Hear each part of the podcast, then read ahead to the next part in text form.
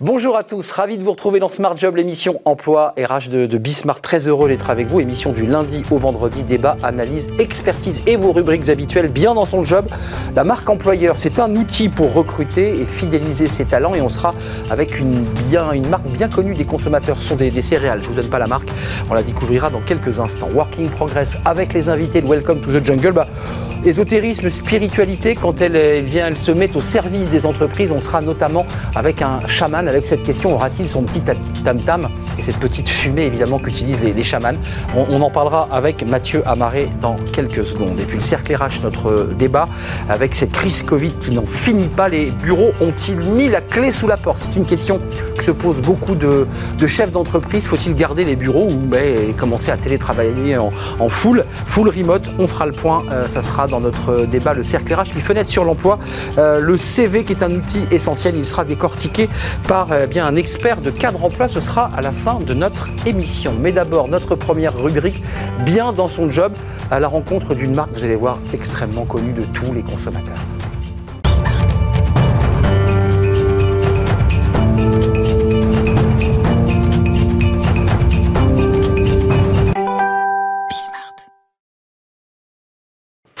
Bien dans son job, euh, bien dans son job avec euh, aujourd'hui un thème intéressant, la marque employeur. Ça, c'est un sujet euh, évidemment important. Euh, on en parle avec euh, Rachida Saraka. Merci d'être avec nous. DRH bah ça y est, je donne la marque. Kellogg's France. Kellogg's, ce sont évidemment, vous l'aurez deviné, des céréales qu'on prend le matin au petit déjeuner. Euh, des céréales d'ailleurs qui sont bio depuis quelques temps. Vous avez des gammes bio parce que je vous disais que j'étais un peu embarrassé. Vous avez du bio Absolument. Vous avez du bio. Tout à fait. 181 collaborateurs autour de vous qui vous accompagnent dans cette stratégie de marque employeur. Euh, D'abord, question alors un peu basique et un peu simple. Votre définition de la marque employeur, c'est quoi? Alors, comme vous le disiez, la marque employeur, c'est nous faire connaître en tant qu'employeur. Si je vous dis Kellogg's, Extra, euh, Miel Pops, tout le monde connaît. Mmh. En revanche, Kellogg's en tant qu'employeur est moins bien connu. Et c'est l'objectif de la marque employeur. D'accord. Nous faire connaître en tant qu'employeur pour attirer les talents. Alors, attirer les talents, là, l'idée de la marque employeur, c'est de dire à des jeunes qui sortent d'école ou qui ne sortent pas d'école et qui ont déjà un, de l'expérience, venez chez nous. Euh, ça démarre comment la stratégie d'une marque employeur? Parce qu'elle n'est pas née hier, cette stratégie, ça fait un an que vous êtes sur ce sujet. Comment on bâtit une stratégie de transformation et de visibilité de marque employeur? Tout à fait. Alors, tout d'abord, ça démarre par une transformation business. Donc, la volonté business d'aller vers des produits bio, d'aller vers des filières responsables. Et pour accompagner cette transformation du business, on a besoin de fidéliser nos talents et d'en attirer de nouveaux. Mmh. Et donc, voilà, l'idée, c'est de communiquer à l'extérieur sur qui on est à l'intérieur pour donner envie aux, euh, aux talents de nous rejoindre. Les talents jeunes et les moins jeunes. Oui, c'est ce que je disais. Il n'y a, a, pas que ceux qui sortent des écoles ou des, des écoles de commerce prestigieuses. C'est intéressant le lien que vous faites en, entre l'idée de changer vos gammes de produits et le fait que ça puisse attirer de nouveaux talents. Est-ce qu'aujourd'hui, on l'a beaucoup entendu sur ce plateau, notamment avec les invités de, Welcome to the Jungle, des, jeunes qui disent, moi, je, je, veux rentrer dans une boîte parce qu'elle porte des valeurs. Est-ce que ça, c'est une valeur qui peut attirer les jeunes?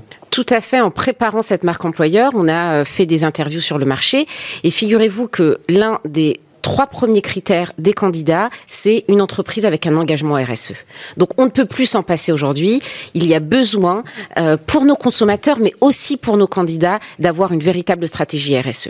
Ça veut dire que ce changement de produit euh, que le consommateur prend a une incidence aussi dans le choix de l'entreprise lorsqu'un un, un jeune se dit bah tiens Kellogg's ils se sont mis au bio, ça veut dire que eh ben, ils se tournent vers l'écologie, le, le, développement durable. C'est ça l'idée. Absolument, c'est tout à fait ça. Euh, quelques mots, c'est important sur la flexibilité, parce que c'est un autre élément important. Qu'est-ce que ça veut dire chez Kellogg's, la flexibilité? Parce que c'est souvent, faut le dire, un peu un gros mot, la flexibilité. On se dit, oh là là, ça va être compliqué. Euh, là, c'est différent. Là, c'est notre valeur ajoutée, la, flexibilité. Et tant mieux, dans un contexte de Covid, on l'avait pas attendu pour euh, mettre en place le télétravail, euh, puisque déjà, plus de 90% de nos collaborateurs étaient éligibles au télétravail avant Covid.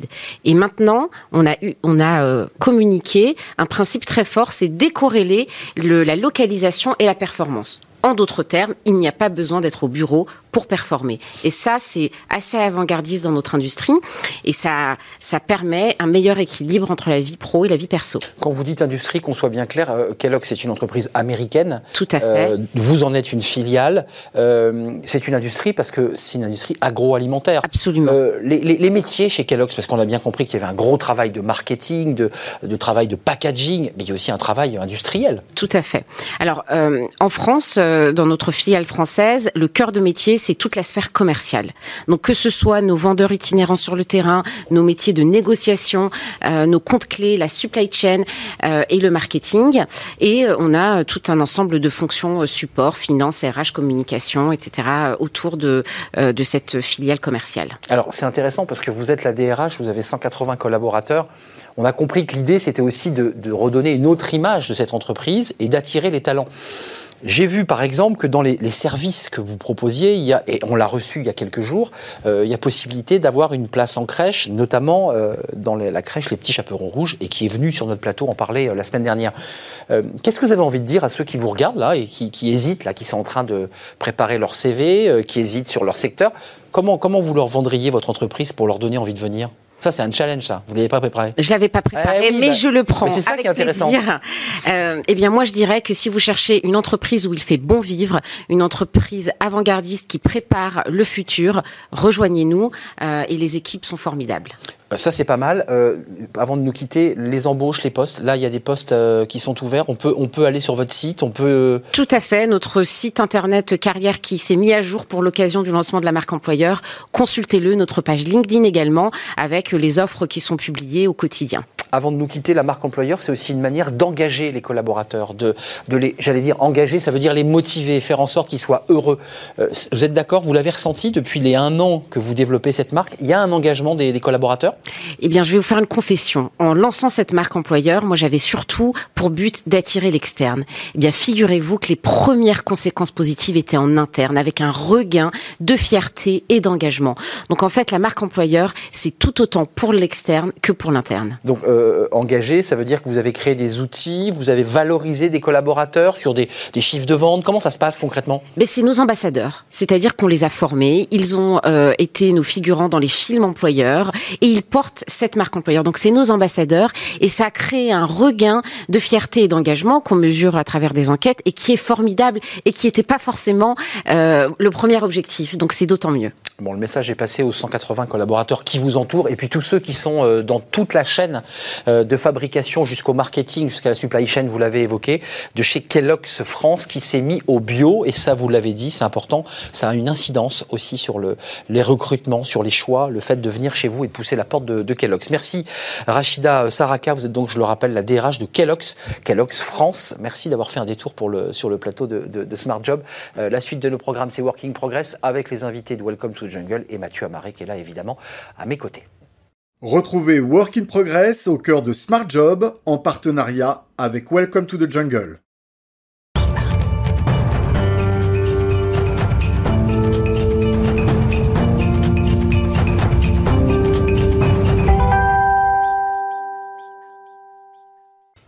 Working Progress, notre rubrique avec Welcome to the Jungle et Mathieu Amaré qui est là comme tous les lundis. Je suis très heureux de vous retrouver, rédacteur en chef euh, France de Welcome to the Jungle et non pas de jingle. Hein. J'ai vu que sur Twitter vous aviez euh, rectifié. Alors, il faut faire de la pédagogie. Hein. c'est bien, la, bien la jungle, ce n'est pas le jingle de musique. Euh, c'est intéressant aujourd'hui parce que là on parle de deux sujets qui comme ça en apparence sont excessivement éloignés. Mhm. Ésotérisme, spiritualité et, vous avez même décidé, alors là c'est quand même une petite révolution, d'inviter un chaman. Alors il n'est pas avec nous en plateau, c'est dommage. Non, c'est dommage. Mais il est, euh, il est, en, il est en visio. De, bonnes ondes. Racontez-nous, Mathieu. Euh, oui, Arnaud, est-ce que vous nous entendez bien? Oui, oui, je vous entends, je suis avec vous. Je vous présenter donc Arnaud, Arnaud Rioux, euh, vous êtes chaman corporate. Vous avez fondé en, en, 2006 La Voix de Lac, qui est une agence de conseil s'inspirant de, de, sagesse ancienne. Arnaud en parlait avec une petite phrase d'introduction. On disait que effectivement l'ésotérisme peut voler à la rescousse des entreprises euh, parce que en fait aujourd'hui il y a énormément d'incertitudes, on, le répète sur ce plateau, euh, et que euh, la spiritualité ou du moins l'ésotérisme peut peut aider managers à faire face à faire face à la crise. Mais pour tordre le cou, peut-être aux idées reçues, éviter les amalgames, pouvez-vous nous dire en quoi consiste votre approche de chamanisme corporate au cœur des organisations? Alors, euh, c'est drôle parce que chamanisme corporate, c'est un, un, mot qui a été, euh, qui, qui s'invente par le fait, puisque moi j'établis des, des liens surtout. J'ai passé la moitié de ma vie avec les chamans dans le monde entier et euh, j'interviens aussi auprès des dirigeants, des managers, des entreprises, euh, plus pour trouver du sens, améliorer les liens, renforcer la vision. Et, et, pour ça, justement, moi, mon rôle, c'est d'établir des ponts, puisque la, la, la sagesse des peuples premiers ou la sagesse des chamans peut apporter beaucoup aux entreprises. Arnaud, Arnaud pour quel type de demande êtes-vous euh, euh, êtes-vous euh, êtes-vous sollicité? Exactement. Quand une entreprise vient vers vous, qu'est-ce qu'elle vous demande exactement? Et quand les entreprises souvent ont besoin soit de clarifier une vision, euh, parce que parce que l'entreprise manque de vision, ne sait pas bien où elle va, manque de sens. Ça c'est vraiment la maladie du siècle aussi euh, dans les entreprises modernes, c'est le manque de sens. On se lève le matin, on ne sait plus très bien pourquoi on fait les choses, on a tendance à accumuler les fonctions mais sans, sans en perdant le sens. Et puis sinon c'est aussi toutes les questions de, de malaise, de stress, de, de, de mal-être. Et, et pour ça on a besoin de de, revenir aux sources. Alors ça peut sembler euh, antagoniste de revenir jusqu'au message des chamans, mais les, les chamans sont un peu nos, nos, gardiens de sagesse et l'entreprise manque de sagesse. comment se représenter euh, comment se représenter les réponses que vous y apportez à ces euh, à ces types de sollicitations? Parce que quand on parle de chamanisme, on s'imagine des managers sur le sol euh, où vous jouez le tambour avec euh, avec en leur donnant un, un bol d'or, etc. Qu'est-ce que qu'est-ce que qu'est-ce que vous y faites exactement quand quand vous rencontrez les entreprises? Y compris d'ailleurs en visio euh, actuellement, puisque j'imagine que, que vous ne pouvez plus euh, les, rencontrer physiquement. Bah, la première chose, c'est que justement, je, je, commence par expliquer, parce qu'on a beaucoup d'a priori sur ce qu'est la spiritualité, sur ce qu'est l'ésotérisme, sur ce qu'est le chamanisme, sur ce qu'est la méditation. Alors, c'est des a priori qui commencent à tomber. Il y a, il y a 15 ans, quand je parlais de méditation en entreprise, euh, on me regardait avec des billes comme ça, en me disant, il n'y a, a rien à voir, il n'y a pas de lien entre la méditation et, et l'entreprise. Aujourd'hui, on parle facilement de mindfulness, de mindfulness, de, de, pleine conscience, ça commence à être vraiment rentré dans les mœurs. Euh, la spiritualité, c'est pas la religion. La spiritualité, c'est l'art de nous ouvrir à, une dimension plus grande, une dimension qui nous échappe, et donc de, de, de faire fonctionner euh, notre. L'entreprise souvent fonctionne en silo, et, et elle est coupée du, du, du monde. Euh, de, de l'écologie, ou elle est coupée de l'environnement, ou elle est coupée de la santé. Et le chamanisme, par essence, tisse les liens entre les différents mondes. Mais Arnaud, excusez-moi, c'est intéressant, c'est pour prolonger ce que vient de vous demander Mathieu. Pour être très concret, moi j'ai fait quelques reportages sur les chamans et c'est souvent en fait des, des, des passerelles entre les, les esprits et, et, et, la terre. Euh, et parfois ça passe aussi par la consommation de drogue, c'est-à-dire que ces chamans se, se mettent dans un état de transe et cette transe les fait communiquer finalement avec l'au-delà. Vous allez jusque-là? Alors, bien évidemment que ça demande de faire des. Quand on établit des ponts, on ne peut pas pratiquer le chamanisme comme je le pratique avec les chamans. Donc, si je fais, par exemple, je pense aux plantes, euh, il n'y a pas d'utilisation de plantes du tout en entreprise. Un, parce que les utilisations de, plantes en France sont très réglementées euh, et très souvent interdites donc on est très très vigilant avec ça. Euh, par contre, il y a des, des méditations qui permettent de, de changer ce qu'on appelle notre état de conscience, d'aller dans un état de conscience modifié, qui est moins égotique, qui est plus élargi et qui nous donne accès à d'autres informations. Il y a des prises de décision qui peuvent être prises euh, comme ça. La, la, la difficulté, peut-être, c'est que les entreprises sont souvent très, très en, en quête d'un résultat immédiat. Il y a une espèce de quête de l'efficacité, là où le chaman laisse faire et, et, et, se contacte avec la nature pour laisser le rythme juste. Donc, c'est pour moi le plus gros réajustement, il est là. Et justement, Arnaud, euh, vous le, vous le, vous le dites bien, euh, qu'est-ce que, qu'est-ce que vous leur apportez aux, aux entreprises après votre, après votre conseil, après vos formations, après votre présence avec elles, euh, quels sont les, les fameux indicateurs clés euh, que, que vous pouviez leur fournir après, votre, après une séance chamanique euh, avec, euh, avec vous? Ça peut être, euh, par exemple, d'apprendre à décider autrement. Parce que quand on décide dans notre monde moderne, dans le monde moderne des entreprises, c'est vraiment, il y a un problème, il faut une solution et on va à la solution la plus rapide. Le chaman, il fonctionne pas comme ça. Il se dit que la réponse est dans la nature et que donc elle peut être prévisible, la réponse peut nous surprendre, elle peut sembler euh, délirante, mais elle est toujours juste, parce que dans la nature, tout est juste. Donc apprendre à décider autrement, apprendre à choisir autrement, euh, apprendre à investir différemment aussi, investir beaucoup plus dans un, dans un respect de la terre, dans un respect de l'environnement, puisque les chamans sont aussi avant tout des, des gardiens de la terre, des gardiens de l'environnement. Et donc, c'est vrai qu'on investit beaucoup euh, avec les entreprises pour que les entreprises soient beaucoup plus euh, attentives et vigilantes dans leur positionnement par rapport à l'écologie. Donc, c'est ça, c'est d'une, c'est d'une révolution là dont vous nous parlez, Arnaud, Arnaud Rio. C'est, c'est, un changement de paradigme là dont, dont euh, que vous évoquez. C'est, en fait, c'est pas dire voilà, on va non seulement se concentrer sur des des indicateurs clés de performance différents, on va complètement réinventer le, le management grâce au chamanisme et, et à ces esprits qui descendent de la terre qu'évoquait euh, qu'évoquait Arnaud. Euh, est-ce que vous pouvez nous donner peut-être un exemple concret de quelqu'un qui était euh, en difficulté, voire en détresse on, on, entend beaucoup parler des patrons en détresse actuellement et qui, grâce à vos actions, grâce à vos opérations, a pu a pu changer justement de de, de braquet? Alors, euh, on cherche toujours les, les, les, les résultats immédiats. Euh, moi, quand j'accompagne des entreprises, alors c'est soit dans le temps, dans la durée, soit des fois ponctuellement. Mais euh, ce qui peut y avoir, tiens, si par exemple, je pense à un recrutement qui a eu lieu et euh, avec une, là j'ai travaillé avec euh, avec un codir pour le recrutement d'une directrice financière, d'un directeur financier, directrice financier. Et puis plutôt que d'analyser de façon très très pragmatique, on a fonctionné uniquement par image. Et ce qui est apparu, c'est que future directrice financière, parce que c'était une femme qui apparaissait, euh, on a identifié son prénom, on a identifié son âge et sa ville de naissance. Et c'est les seuls indicatifs qu'on avait pour recruter la personne, parce que c'est venu, c'est les informations qui sont venues. Et quand le recrutement a eu lieu, euh, le, cabinet de recrutement a, suivi un process naturel, mais par contre, les personnes qui sont arrivées, dans les trois personnes qui ont été proposées, il y en avait une qui avait le prénom, l'âge et la date de, et la, ville de naissance qui avait été trouvée en, en méditation. Donc ça, c'est des indices assez forts euh, qui nous font justement rassembler les mondes et, et se dire qu'on peut avoir les informations euh, différemment euh, parce que parce que voilà la nature est pleine de surprises. Mais Arnaud, av avant de nous quitter, euh, il y a quand même on, on a eu euh, dernièrement une femme qui était venue nous faire une présentation de, de cours de peinture. Euh, Mathieu était là ce, ce jour-là et qui nous disait quand même que les patrons qui, qui, utilisaient ce type de formation avaient déjà une appétence, un intérêt à ces questions. C'est j'imagine que c'est le cas pour vous aussi. Vos clients sont déjà un peu connectés à ça ou ils sont totalement oui. éloignés? Oui, oui, et puis sinon j'évite de trop y aller parce que euh, c'est que ça demande quand même vraiment un changement de, de, paradigme, ça demande de voir les choses différemment.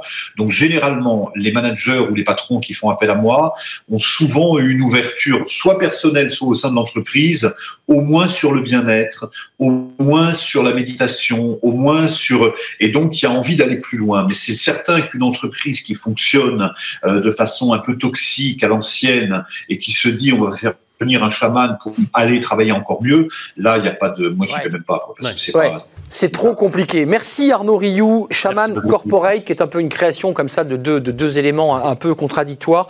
Euh, et votre structure s'appelle Acte, approche consciente de la totalité de l'être.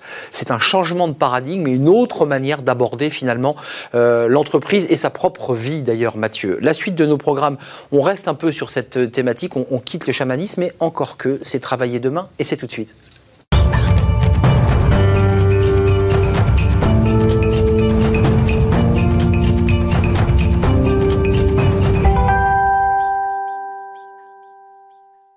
Travailler demain, euh, là aussi avec un, alors un cabinet que vous allez nous présenter. Euh, notre invité n'est pas chaman, on est d'accord. Oh non, mais je vous fais sourire, mais c'est vrai qu'on vient d'avoir un chaman extrêmement structuré, enfin qui, qui, oui, pas, voilà, qui fait la passerelle. Hein. Ouais, ouais, on a vu qu'on ne pouvait tordre le cou à certaines idées reçues euh, qui paraissent un peu, un peu perchées, comme on dit. Euh, là, on va redescendre aussi un petit peu pour, pour s'apercevoir que la spiritualité peut être aussi euh, objet de concrétude. Euh, Fabienne Alamélou Michail, bonjour. Concrétude. Oui, bonjour. Vous avez vu concrétude, concrétude hein comme la bravitude. C'est la bravitude comme de Mathieu, la bravitude, ça. la concrétude, on y va. Mais oui, une concrétude. On va être concret. On va être concret. on va être concret. On va être concret car vous êtes fondatrice de euh, Leaders Lab et autrice euh, d'un livre, Manager euh, avec son âme, dans lequel vous dites, et d'ailleurs c'est aussi euh, le cas de votre petite présentation quand on regarde votre site internet, vous dites qu'il y a trois intelligences dans le management aujourd'hui, l'intelligence rationnelle, puis l'intelligence émotionnelle, et aujourd'hui, la source en fait naturelle, selon vous, serait l'intelligence spirituelle. Euh, ma question, pour quelle raison euh, la spiritualité devient euh, la source privilégiée du management aujourd'hui? Alors, euh, je dirais que la spiritualité n'est pas la seule source. Je crois profondément que l'homme est fait de trois grandes dimensions. Hmm. Une dimension corporelle, une dimension psychique, avec à la fois le, la partie rationnelle et la partie émotionnelle, et une dimension spirituelle. Donc l'être humain est composé de ces trois dimensions. Jusqu'à aujourd'hui, on utilise beaucoup le côté rationnel. Maintenant, on a découvert le côté émotionnel dans les années 90 avec Goldman. Et euh, la partie euh, spirituelle, alors c'est pas qu'on l'a on l'a inventée, elle est, bien évidemment très très mm. ancienne, mais on la redécouvre et notamment dans le management euh, parce qu'elle permet de d'atteindre un certain nombre de choses très intéressantes et notamment la quête de sens. Mm. Je travaille notamment avec l'EDEC mm. qui a publié des statistiques sur les attentes des nouvelles générations qu'on a reçu il n'y a pas longtemps, qui a fait un sondage d'ailleurs sur les. Super. et donc les DEC, en fait, en, en étudiant, en analysant euh, les étudiants des, de prépa, de, d'école de, commerce, mm. euh, s'est rendu compte qu'en fait, les attentes des nouvelles générations portaient sur le sens. À 60%, euh, les attentes, c'était le sens, beaucoup plus que finalement faire une carrière ou gagner de l'argent. Et pour répondre à cette attente de sens, il s'agit de développer une nouvelle forme d'intelligence pour les managers, qui est cette intelligence spirituelle qui va permettre de donner du sens. Hmm. C'est du non-dit, on est d'accord. Le, manager manager dit pas, écoutez, à partir de lundi, je fais un management spirituel. Vous voyez, c'est tout ça dans le non-dit, j'imagine. Alors, bien sûr, c'est pas forcément annoncé tel quel, mais ça fait partie de son style de management. Je vais vous citer quelqu'un qui s'appelle Isabelle Cocher, que vous devez connaître, qui euh, j'avais entendu dans une conférence il y a maintenant, euh, je dirais, 4 ans, mhm. et qui avait dit que pour répondre aux défis, notamment des grands groupes, pour euh, capter des, des jeunes et des jeunes il fallait que les managers deviennent des managers spirituels laïques. Isabelle Cocher, ex-patronne d'Engie, on est d'accord. Oui, tout à fait. Et, euh, et, donc, pour que les grands groupes puissent donner du sens et permettre à ces jeunes de trouver du sens dans leur travail, il fallait que les managers développent cette dimension spirituelle pour eux-mêmes, donc laïque. On n'est pas forcément connecté à une religion particulière, mhm. mais qui permettent justement de motiver les jeunes d'une nouvelle manière. Ah, vous liez religion et spiritualité? Enfin, y a, Bien sûr. Alors, religion et spiritualité, c'est lié mais ce n'est pas exclusif, c'est-à-dire que l'on peut être catholique, chrétien, euh, bouddhiste, agnostique, mais être spirituel. Et quelles sont les clés Ça fait partie de euh, l'essence de la personne. Fabienne, quelles sont les clés pour réussir euh, cette, ce management spirituel? Cette transformation d'ailleurs. Cette, cette, transformation. Alors, le, le, manager spirituel, en fait, vous, vous, vous, pourriez être un manager spirituel. Mais il l'est sûrement. Il est, sûrement. Mais il il le manager spirituel, c'est quelqu'un qui a pris conscience de cette dimension, de sa dimension spirituelle. Donc, il n'est il est pas dualiste, c'est-à-dire qu'il n'est pas simplement un corps et un esprit, hmm. mais qu'il a compris que à l'intérieur de lui, il y a quelque chose de plus. Et la spiritualité, c'est la quête d'absolu, la quête de sens, la quête du beau, qu'est-ce qu'on ressent et du Mais qu'est-ce qu'on ressent quand on a un manager spirituel? Quand Mathieu est spirituel avec ses équipes? Je pourrais traverser par quoi? Ouais, non, mais Alors, spirituel, c'est parce qu'en fait, vous alignez ce en quoi vous croyez, oui. Euh, ce que vous dites et ce que vous Tout faites. type de croyance. Non, vos croyances à vous. Et t'es aligné, t'es centré. Vous avez, vous avez des valeurs, vous croyez euh, en un certain nombre de choses et vous allez aligner ce que vous faites et ce que vous dites avec ce que vous croyez. C'est-à-dire que vous êtes totalement authentique et aligné. Et aligné ça, c'est un manager spirituel. D'accord. Et, comment je le, diffuse dans l'organisation, ça euh, ce... Parce que je peux être un manager spirituel. D'accord, ça se voit. l'attitude. Et comment, justement Vous êtes cohérent. Comment ça se voit cohérent. Ça, se voit parce que vous êtes cohérent. Vous n'allez hmm. pas dire quelque chose et faire l'inverse. Hmm. Vous n'allez pas croire en quelque chose et faire l'inverse. Hmm. Vous êtes complètement aligné. Et donc, ça donne plus de force pour les équipes pour suivre son manager. Exactement. Ça vous donne un leadership beaucoup plus inspirant. Mm. Euh, et ça permet aux équipes de croire en vous et d'avoir confiance en vous. Et c'est extrêmement important en ce moment où nous vivons une période de crise profonde. Dernière question, bien alignée, très courte. Et puis aussi être aligné avec la spiritualité de son manager ou euh, du patron de l'entreprise? On n'a pas besoin d'être aligné sur, le, ah sur sa spiritualité. il, faut y avoir plusieurs spiritualités dans l'entreprise. Bien sûr, la spiritualité, c'est une dimension de la personne. Vous êtes un être spirituel. Hmm. Pas besoin d'être reconnecté. de Chardin l'a endroit. Hein. Vous êtes un être spirituel aussi bien Arnaud que corporel. peut être un être spirituel aussi. Mais complètement. Je suis Incroyable. très spirituel. Mais je suis totalement spirituel. Je suis malheureusement triste d'être un peu le maître du temps, aussi. qui n'a rien de spirituel. Euh, merci d'être venu nous éclairer sur ce rapport euh, à nous-mêmes finalement. C'est un mhm, rapport à nous-mêmes. Fabienne euh, Alamelou Michaï, fondatrice du cabinet euh, Leaders Lab et autrice de Manager, Manager avec son âme. Et c'est édité chez MAM, MAM Édition. C'était toujours intéressant de voilà, de, saluer les, éditeurs qui, sortent des livres. Merci d'être venu sur notre plateau, Fabienne. La suite de nos programmes. Merci Mathieu, évidemment. Vous repartez évidemment sous votre bras avec le chamanisme et la spiritualité. je, suis heureuse d'avoir rencontré deux journalistes spirituels. Nous le sommes, c'est vrai. Nous sommes centrés et alignés. la suite de nos programmes, c'est dans quelques instants après cette courte pause. On va s'intéresser au bureau. C'est le grand sujet. Est-ce que les bureaux ont mis la clé sous la porte? Est-ce qu'avec ce télétravail, cette crise Covid, on est en train de bouleverser finalement ce bureau qui est un lieu si particulier dans nos vies On en parle dans quelques secondes après cette courte pause.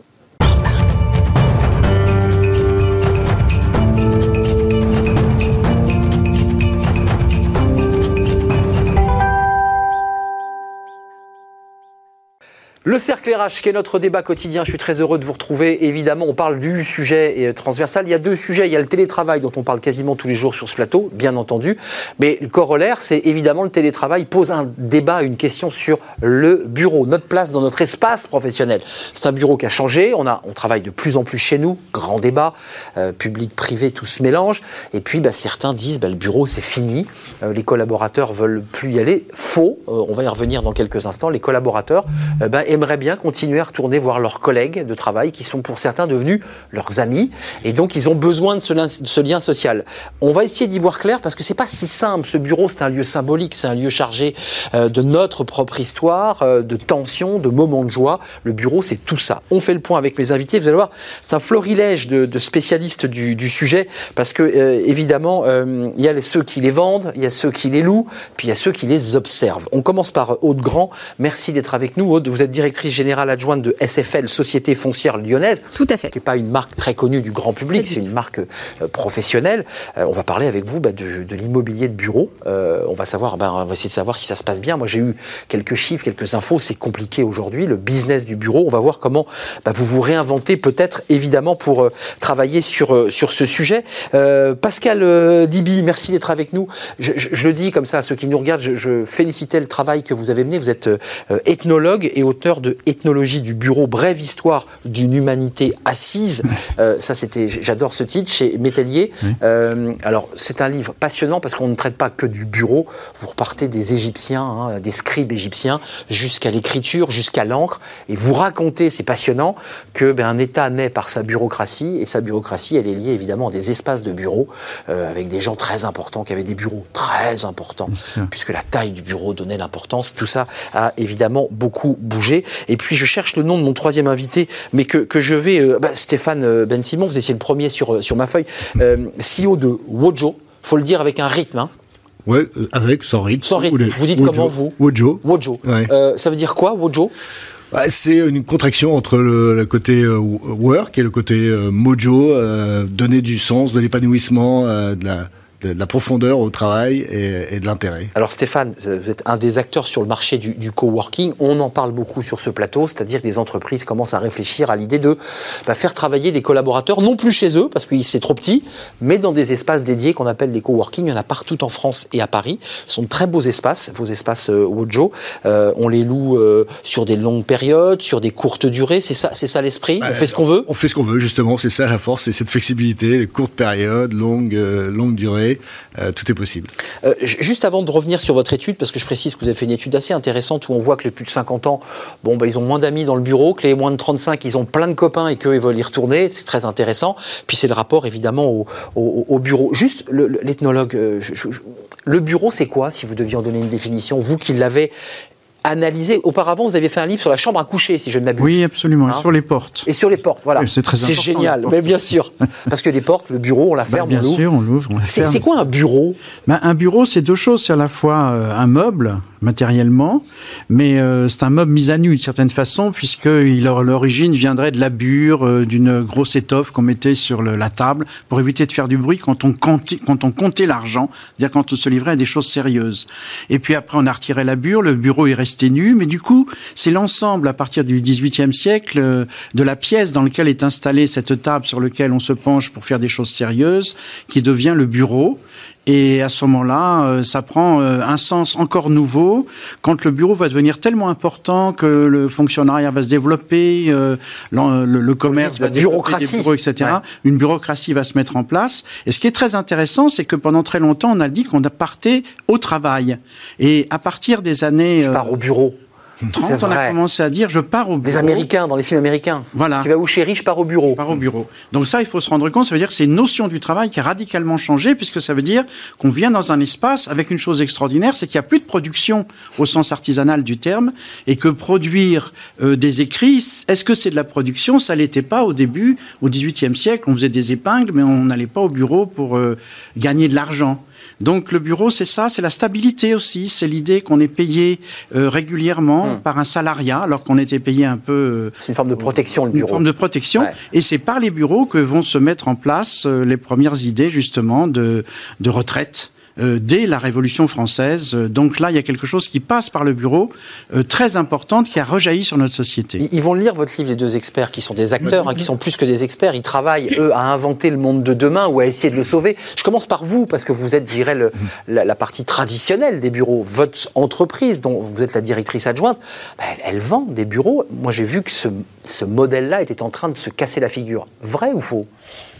Alors c'est pas complètement vrai, au risque de vous deux de vous décevoir. Mais c'est un peu faux aussi. Alors en fait nous ça fait ça fait quand même sept ans euh, qu'on fait un baromètre tous les ans et on va interviewer avec notre partenaire l'Ifop des salariés en Ile-de-France qui nous racontent leur perception des bureaux justement puisque c'est notre c'est notre thématique. Cette année, ce qui est euh, bon, on s'attendait pas à ce qui allait nous arriver, mais hum. c'est intéressant parce qu'on a pu faire une analyse avant-après, c'est-à-dire qu'on a interrogé 1500 salariés en janvier et 1500 salariés en septembre. Ça tombait bien. Donc, donc avant crise, après crise. Avant crise, après crise, exactement le même, euh, voilà, le, même nombre de salariés. Ce qu'on voit, c'est que il n'y a pas encore de révolution dans les demandes des salariés. En fait, la demande pour le télétravail, par exemple, elle est exactement la même à un point près, un point près, avant et après le confinement et la crise Qu'est-ce qu'il vous demandait? Parce qu'on va la comparer à l'étude de, de Vojo. Pardon, excusez-moi Qu'est-ce qu'il vous demandait? C'est quoi la demande des salariés? Alors, ce qu'ils nous demandent, en fait, c'est de la flexibilité. Donc, effectivement, en grande majorité, ils souhaitent avoir recours au télétravail, ça c'est clair, à 85%, donc c'est majeur. En revanche, il y en a quand même deux tiers qui vous disent, je veux passer plus de la moitié de ma semaine au bureau. Hmm. Donc c'est dans un lieu social où je retrouve mes collègues, je retrouve euh, mes amis même parfois. Mes amis, parce que 55% des jeunes vous disent mes collègues sont mes amis. Donc c'est exactement euh, ça, ça, ça rejoint l'étude. Ça, se mélange complètement.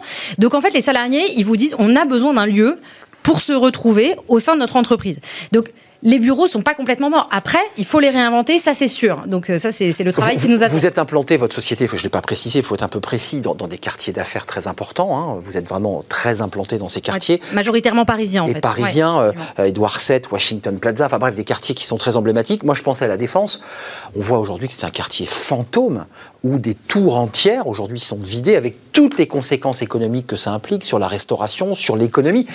Euh, le challenge pour le produit immobilier de la tour, il est évidemment extrêmement fort bah en ces temps de crise sanitaire. Mais là, c'est vrai que c'est une contrainte euh, euh des, réglementaire quasiment, et on voit que ça s'adapte assez peu à ces, à ces, ça marche pas. Ces contraintes. Pour l'instant, ça ne marche plus. En tout cas, il faut sûrement pas hanté. Non, mais l'ethnologue qui regarde le monde a dû se dire on a inventé ces tours pour créer des skylines. Vous vous rappelez, c'était construit dans les années 60.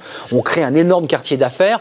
Aujourd'hui, c'est vide, c'est devenu fantôme et s'invente, euh, s'est inventé du coworking. Donc, excusez-moi de poser la question abrupte. Vous avez créé des emplois, vous avez une entreprise qui se développe, qui marche bien. Concurrent euh, en train de dévorer le modèle traditionnel ou complémentaire? Parce qu'autant se poser la question. Non, complémentaire, puisqu'on a besoin d'immeubles pour, euh, pour exister. Donc, on a besoin de, rentrer dans des espaces euh, construits par des investisseurs. SFL en, est, en est un parmi d'autres. en revanche, là où on se démarque, c'est que on offre, nous, de la flexibilité aux entreprises qui euh, ne peuvent plus s'engager pour 3 ans, 6 ans, 9 ans sans savoir où elles vont. Et euh, là, l'horizon est quand même très incertain. Et euh, à la fois en termes de période, mais également en termes de nombre de postes, parce qu'on ne sait pas très bien combien on a besoin de postes pour demain.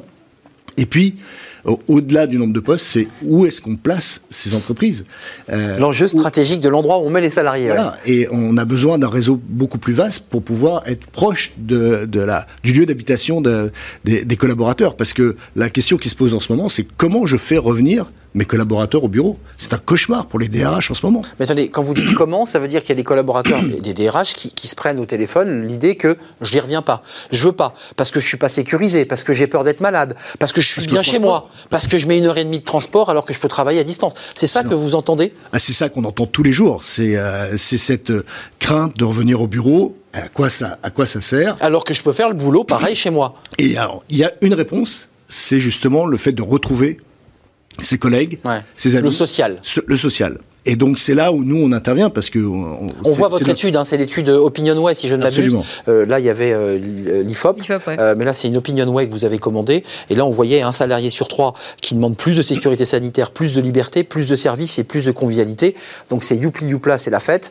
on, se demande même, on se demande même s'ils vont travailler là. Ouais non, alors c'est pas que la, fête. Il y a, il y a l'aspect convivial qui est très important, et puis il y a l'aspect aussi de rencontrer d'autres entreprises. C'est ça. Dans des lieux qui sont faits pour ça, qui sont faits pour le bien-être. C'est pas une punition. Ce qui est intéressant dans vos coworking, si je peux me permettre, et je vous donne la parole, et je vous donne la parole parce que là, l'analyse que vous, avez, que vous faites par rapport à votre travail d'ethnologue est intéressante.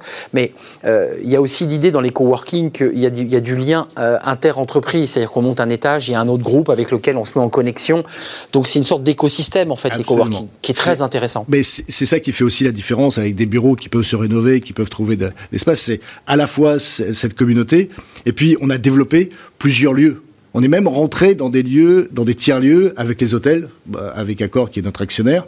On a on est en train d'installer des bureaux dans des hôtels et de transformer des, hôtels en bureaux parce que quoi de plus sympathique bah de rentrer dans un hôtel pour aller dans un bureau et d'échanger et de. ça c'est logique. Parfois on fait des réunions dans des hôtels, mmh. euh, on travaille dans des hôtels. Euh, d'un mot parce que encore une fois, vous vous réinventez ou aujourd'hui vous dites il faut quand même tirer les conclusions du fait que dans les trois secteurs qui coûtent cher et l'entreprise, il y a la masse salariale et puis il y a aussi évidemment le bâti. Il y a évidemment ce que nous coûte la location des locaux pour y loger mes, mes salariés. Pour ça c'est un élément où vous dites, euh, bah oui, les arbitrages, les entreprises ne les font plus, quoi. Pas sur des durées aussi longues. Les bails doivent être modifiés, j'imagine. Ce qui est clair, c'est que notre étude, elle montre que le bureau est pas mort, mais en revanche, ça va sûrement être l'heure de vérité pour les bureaux. Et il va y avoir une grosse segmentation entre les bureaux où les gens veulent revenir parce que les salariés vont avoir le choix d'aller au bureau. Hein. Concrètement, le, télétravail va s'éteindre. Donc il va falloir leur donner envie. Ça, c'est la tendance. Vous êtes d'accord on, y va là. Donc il va falloir leur donner envie. Donc effectivement, ça va être très segmentant pour les bureaux qui peuvent attirer les salariés et les bureaux qui ne peuvent pas, qui ne les attirent plus.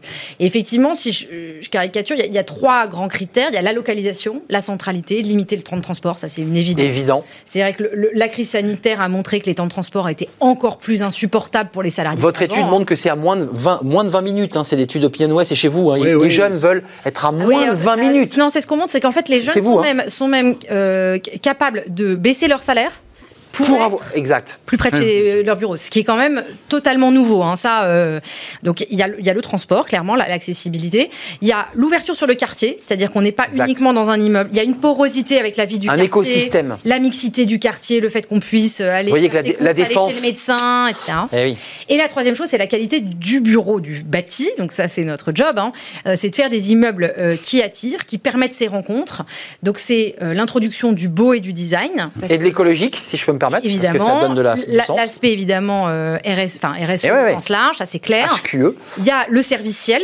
Et c'est vrai que je pense qu'il ne faut pas croire que parce qu'on n'est pas du coworking, il ne faut pas être euh, extrêmement innovant en termes de services. Parce que les coworking innovent énormément. Bien sûr. On déjeune, on prend un café, on est bien. On a des conférences. Des conférences. il y a une animation. Avec un modèle proche de l'hôtellerie. C'est Donc, vous dites ça, parce que votre partenariat avec Accor est très logique. Bah et de la même façon, nous, en Donc vous vous inspirez quand même. de bureau, on s'inspire évidemment des codes de l'hôtellerie pour les zones de restauration, les zones de rencontre, les zones de cafétéria, c'est une évidence. Mais Pascal Dibi, vous qui avez traversé, je leur dis, ce livre est passionnant parce qu'on démarre du scribe égyptien, on passe par l'invention de l'encre, de la bureaucratie. Là, on est au top du top de la modernité, on est au bout du chemin. Je ne sais pas si vous êtes allé jusqu'à cette idée que le bureau était plus celui qui, était euh, du chef de bureau dont on entrait, c'était solennel. C'est plus ça, quoi.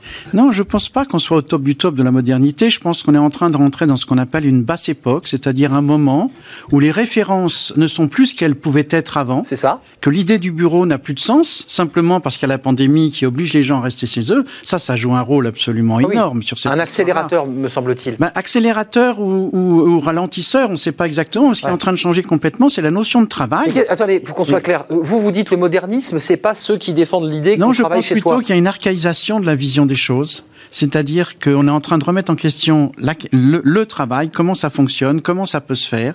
les générations qui viennent sont des générations de slashers, c'est-à-dire de gens qui ont envie d'avoir plusieurs travaux à la fois, qui n'ont pas envie d'avoir un bureau unique, et qui effectivement, euh, l'idée par exemple qu'on fasse des hôtels, qu'on les transforme en partie en, en lieu de bureau, c'est une logique absolue, parce que maintenant le bureau se compte en étoiles. Je dirais, quand on allait au bureau, c'était propre, c'était clair, c'était bien installé, il y avait une révolution ergonomique. Il y avait du confort. Du confort, jusqu'à la cantine qui proposait du bio. Et même à Bordeaux, il y a des bureaux qui ont proposé des dormitoriums, c'est-à-dire que vraiment, quand on commence à prendre en, compte effectivement le bonheur des gens, et c'est ça qui est en train de se produire, c'est-à-dire c'est une interruption de ce qu'on appelle la QVT, c'est-à-dire la qualité de vie, au travail, qui est en train de se reposer. Et est-ce qu'il ne va pas se développer un espèce de prolétariat du clic euh, qui va être oublié dans son coin parce qu'il n'aura pas les moyens de surgir et peut-être de s'offrir un coworking ou même de savoir comment ça marche. Et de l'autre côté, ça va être effectivement les entrepreneurs euh, qui doivent mettre ça au point. Alors, ce qui est intéressant, c'est que la réaction ouais, donc c'est un peu la ligne de crête là. On, peut... En France, on a un problème de hiérarchie.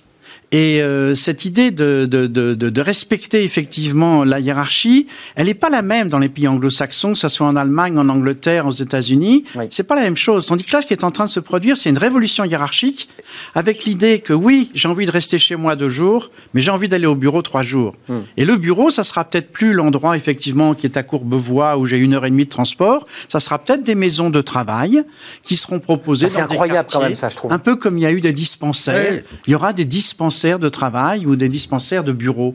Ça, c'est formidable. c'est assez hallucinant quand même de, de, le penser, puisqu'on est en train d'y aller. Bah, c'est pas de la science-fiction. Bah, on, on, est en plein C'est ça. Ouais, ouais, on le voit tous les jours. Nous, on a des entreprises qui viennent nous voir en disant, bah, plutôt que d'être tous dans un seul lieu, on va, on va mettre des, des hubs un peu partout dans vos espaces, et puis on va se rencontrer, et puis vous rencontrez d'autres entreprises, et puis il va y avoir de la socialisation. Ça marche parce qu'on est dans une révolution numérique, parce que tout ça n'existe que parce qu'on est interconnecté. Ah on est d'accord, tout ça est lié. oui, c'est tout, tout, est lié. La mutation est liée aussi à la révolution industrielle, enfin la quatrième révolution industrielle.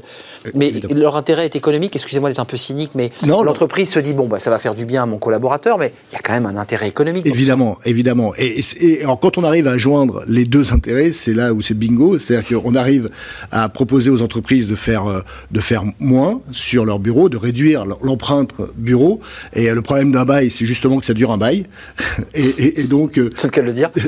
Et donc, c'est donc de, de, pouvoir avoir beaucoup plus de flexibilité et, et, et, de faire des économies et en même temps d'amener cette souplesse, cette nouvelle façon de travailler aux collaborateurs pour, pour les inciter à, revenir, peut-être pas toute la semaine, parce que on sait que c'est fini maintenant, mais de pouvoir euh, jouer comme ça. Alors, dans votre étude, il y a un salarié sur deux qui aimerait vivre ailleurs, donc ça c'est intéressant, qui pose la question du coworking en dehors des, métropoles, c'est des mhm. salariés qui disent aujourd'hui, mon activité peut se faire dans le Gers, en allant très loin, elle peut se faire en Floride, elle peut se faire à Kuala Lumpur, moi j'ai plus besoin de m'embêter.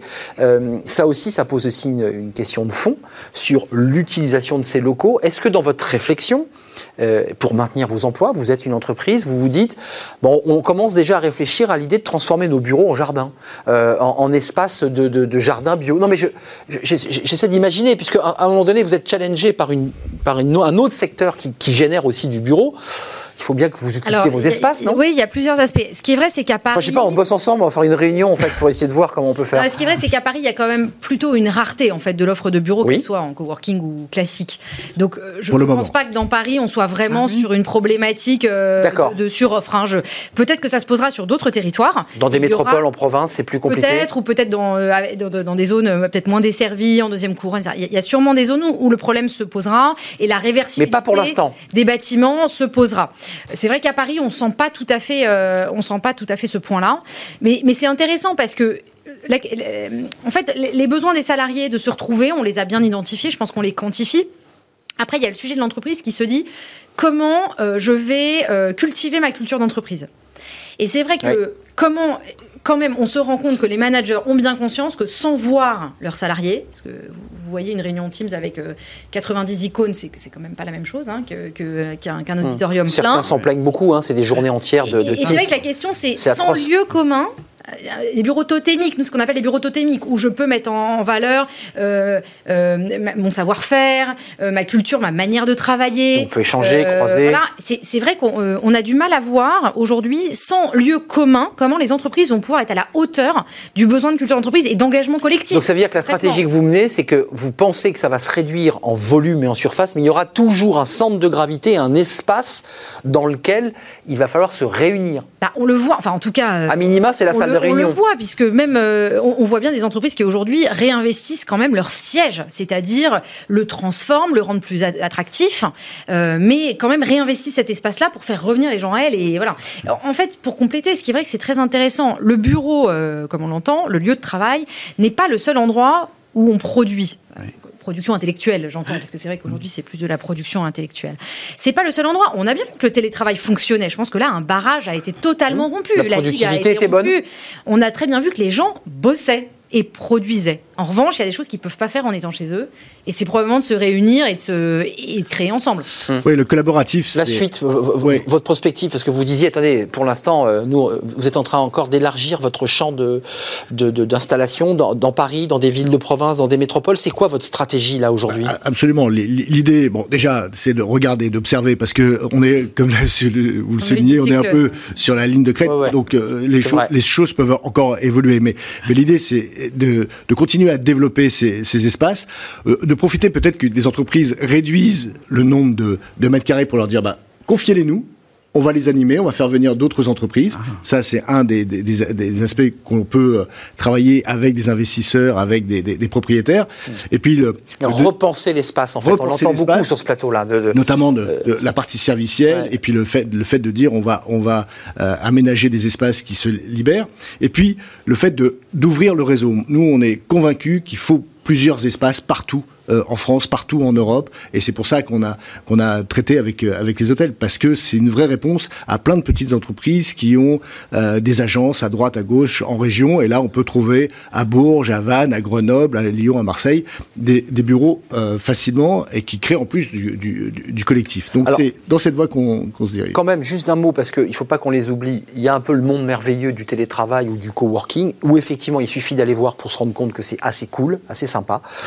on y est bien. Voilà, c'est pas du tout pour faire de la publicité, vous n'êtes pas le seul sur le marché, mais il y a quand même cet espace de bonheur. Puis il y a quand même 54% des personnes que vous avez interrogées qui disent euh, souffrir d'isolement. Donc c'est ce que vous évoquez, une sorte de lumper prolétariat de, du clic, c'est-à-dire de, personnes bah, qui, qui, qui sont plus dans le fun, quoi, qui sont dans la souffrance, quoi. Il y a aussi des phénomènes d'adaptation. Il faut se rendre compte que les premiers open, open, euh, space. open space, les fameux open space, fameux open space, le premier en France a eu lieu au ministère euh, des Finances, qui était alors au Louvre. Ah, à l'époque où Giscard marchait sur ce... Qui a brûlé en 1860.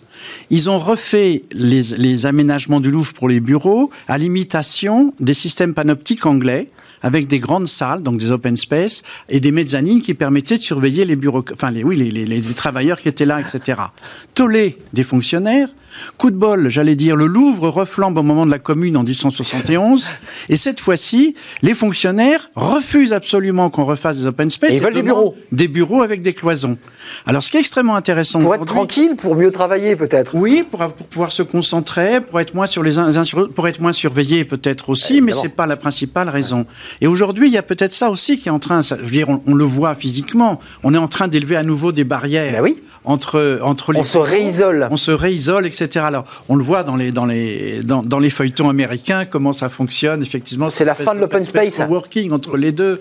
Un mot chacun je suis désolé le, débat est passionnant mais je, le temps revenir là-dessus c'est justement ce qu'on essaie de faire c'est d'avoir plusieurs lieux à l'intérieur ça c'est génial. Ça c'est d'avoir des espaces de coworking où on peut interagir. Et des espaces où on peut s'isoler. Ou des espaces passer des coups de fil. voilà où on peut s'isoler des espaces de réunion puisque le collaboratif va prendre le dessus dans les mois à venir. Ça c'est impudique hein, souvent les open space. On n'ose pas parler euh, non, mais les rendez-vous commerciaux sont compliqués. Et donc le fait de pouvoir jouer avec différents espaces à l'intérieur d'un lieu et puis différents lieux euh, pour pouvoir euh, jouer des, des, rendez-vous, ça c'est essentiel pour les. Mot de la fin, au grand, le bureau n'est pas mort. On l'entend. Enfin, il est vivant, mais c'est un corps qui est en train de se transformer. Oui, alors moi, moi je, reste quand même assez optimiste dans l'absolu. Moi, il y, a, un chiffre, normal. Il y a un chiffre que j'aime bien euh, dans, dans l'étude euh, qu'on a sortie, c'est l'attachement des salariés à leur entreprise. On voit que 75% des salariés se disent attachés à leur entreprise. C'est quand même, je trouve, après euh, un an de, de crise sanitaire, un beau message d'espoir pour, pour les managers que nous sommes. On va suivre ce dossier. Aude Grand, directrice générale adjointe SFL, Société foncière lyonnaise, on l'aura compris, hein, vous êtes dans les bureaux, dans, voilà, dans, dans le foncier. Euh, merci à Stéphane Ben Simon, le CEO de Wojo. Vous avez parlé d'accord, hein, qui est un de vos actionnaires. Ce sont du coworking à Paris et ailleurs. Vous êtes en train de bah, vous, vous, marier et de vous implanter dans les hôtels. Et puis je vous invite à lire vraiment le livre de Pascal Diby, euh, qui est ethnologue et voilà qui nous fait prendre tout d'un coup beaucoup de hauteur sur le rapport au bureau, ethnologie du bureau, brève histoire d'une humanité assise. J'adore l'humanité assise. Euh, on, parfois on est courbé, mais là on est assis. édition Métallier, c'est votre éditeur. Puis avant c'était la chambre à coucher pour ceux qui s'intéressent à la, à la sociologie de l'ethnologue Dibi. Merci à vous trois de nous avoir éclairés. C'est presque fini, ces fenêtres sur l'emploi avec cadre emploi. On vient un petit peu à des choses concrètes. On quitte le bureau, c'est le CV, c'est le profil. Qu'est-ce qui marche? Bah, Tiens, c'est une directrice générale, ça va l'intéresser. C'est tout de suite. Fenêtre sur l'emploi vous est présenté par Le Bon Coin, le bon partenaire de vos recrutements.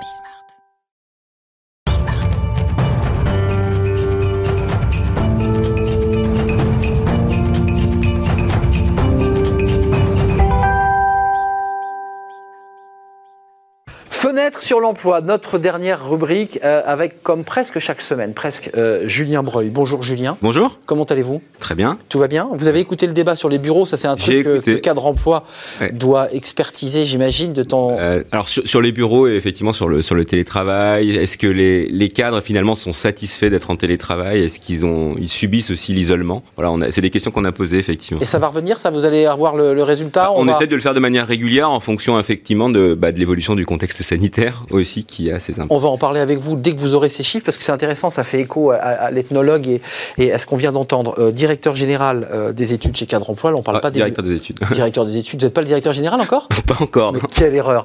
Euh, le CV, le profil, c'est quoi la différence entre un CV et le profil? J'ai l'impression que c'était pareil.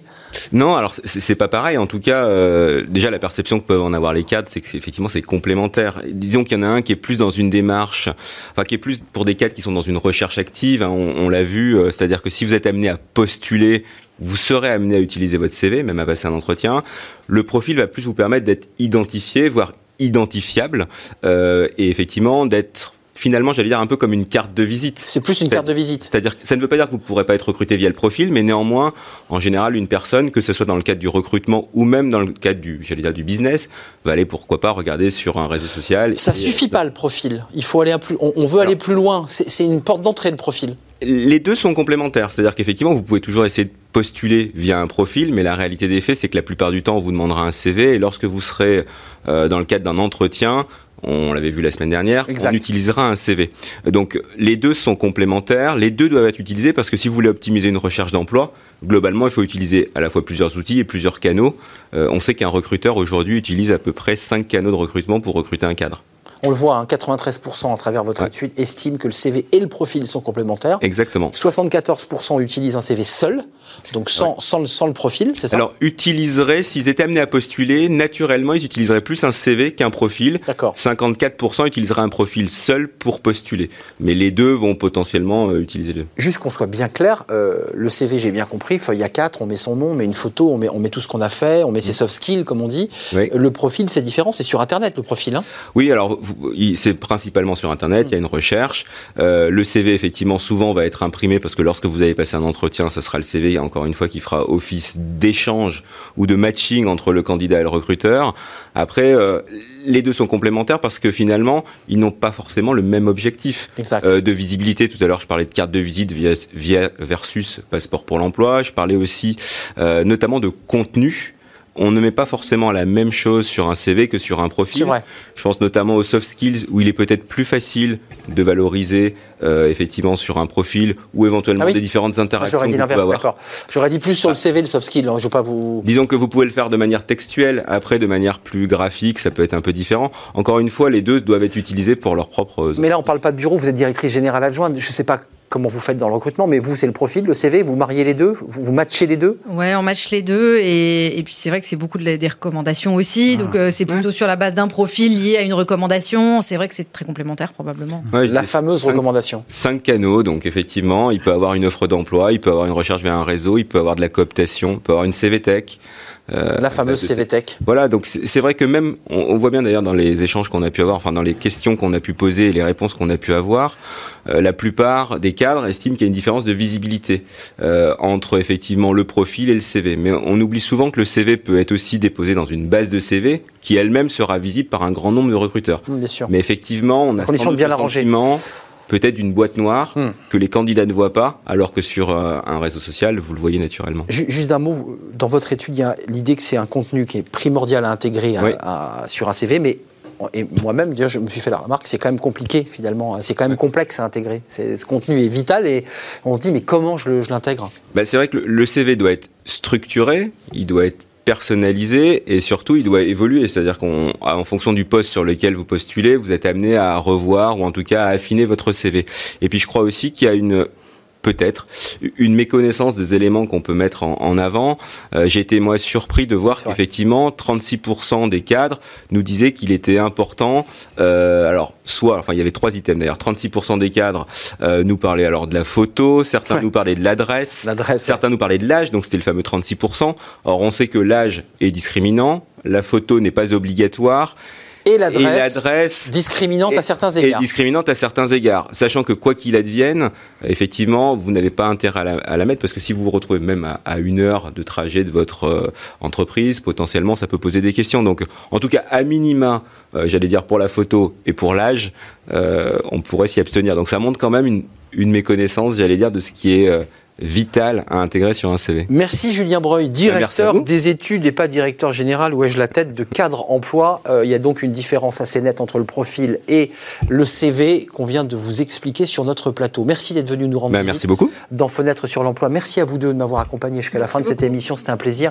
Euh, on se retrouve demain évidemment pour de nouvelles aventures, à la rencontre de nouveaux programmes, de nouveaux débats et de nouveaux invités. D'ici là, portez-vous bien. Euh, je remercie évidemment Fanny Gressmer et puis je remercie Lauriane Boué, qui était à la réalisation aujourd'hui. Et merci à toutes les équipes du son euh, et qui m'accompagnent dans cette émission. Portez-vous bien. À demain. Bye bye.